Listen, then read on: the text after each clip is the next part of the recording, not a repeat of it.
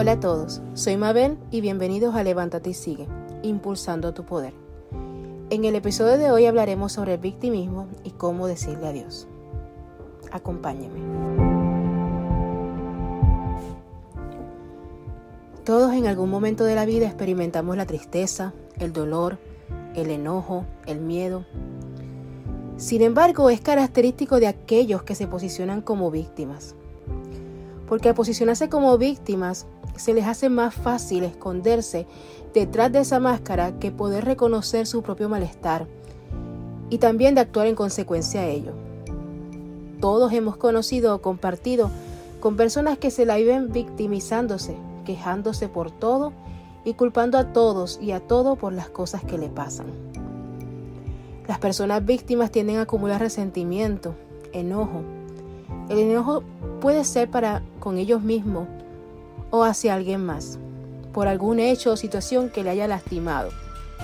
De cualquier manera, la idea de victimizarse es una forma de sanar y de no responsabilizarse por lo que sea que haya ocurrido.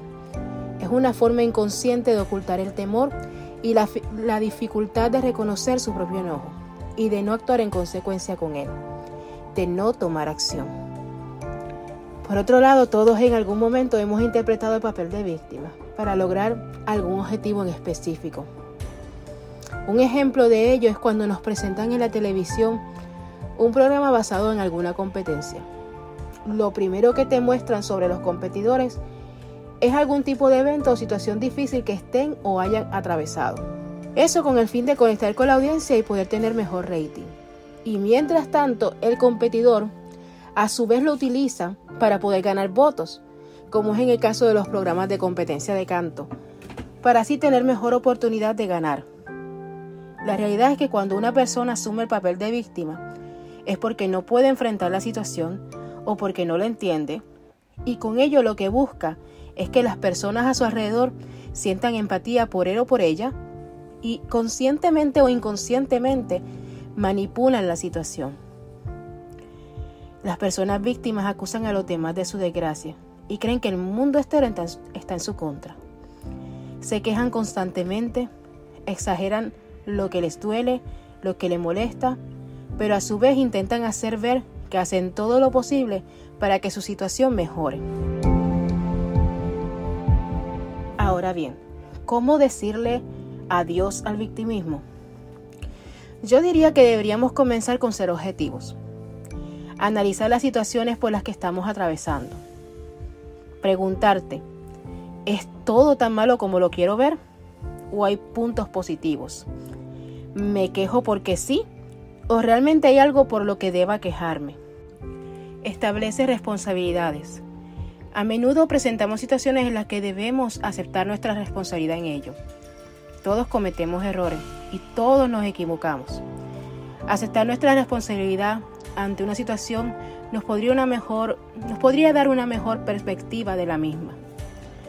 Cuestiónate hasta qué punto depende de mí cambiar esta situación. Si se trata de algo que puedes solucionar, entonces hazlo. Pero si por lo contrario la respuesta es negativa, cuestiónate cómo podrías tener una actitud diferente ante esa situación. Recuerda que tarde o temprano todo se sabe y lo mejor que podrías hacer es enfrentar la situación y ser honesto.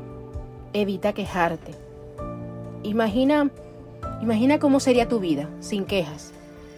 A mí me ha pasado que de repente estoy en una oficina o alguna tienda y me encuentro con alguna persona que quiere hacer conversación y lo primero que hace esa persona es quejarse.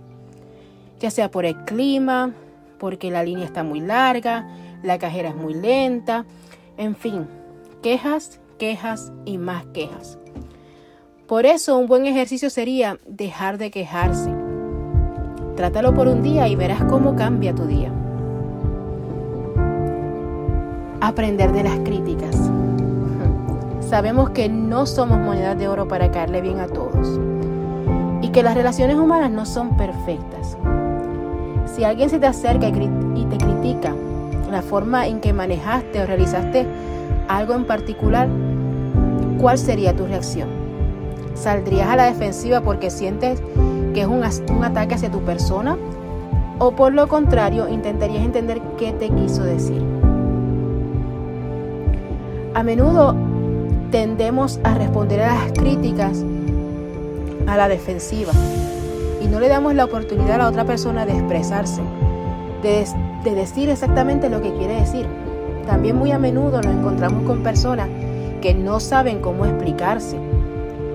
Y a veces la, forma en que dicen las cosas nos dan a entender que nos están criticando negativamente.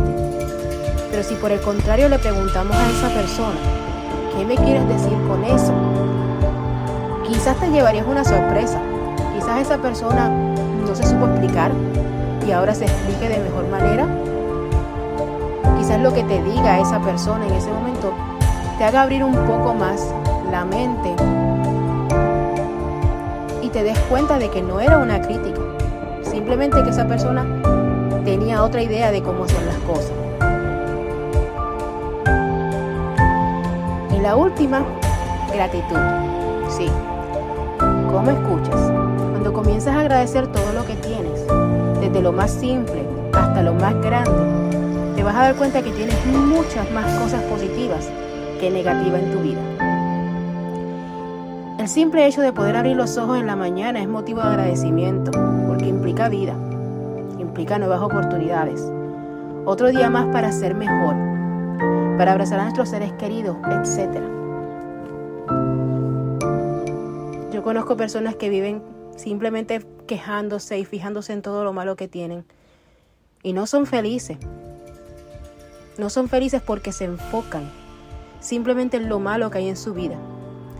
Si quizás cambiáramos un poco nuestro enfoque y nos enfocáramos en todas esas cosas positivas que hay en ella, en todas las personas que nos quieren, en lo que tienes, que tienes casa, que tienes comida, que tienes gente alrededor que te ama. Yo creo, yo creo, no, yo estoy segura que nuestra vida cambiaría muchísimo. Si convives con una persona que se victimiza, ¿qué hacer?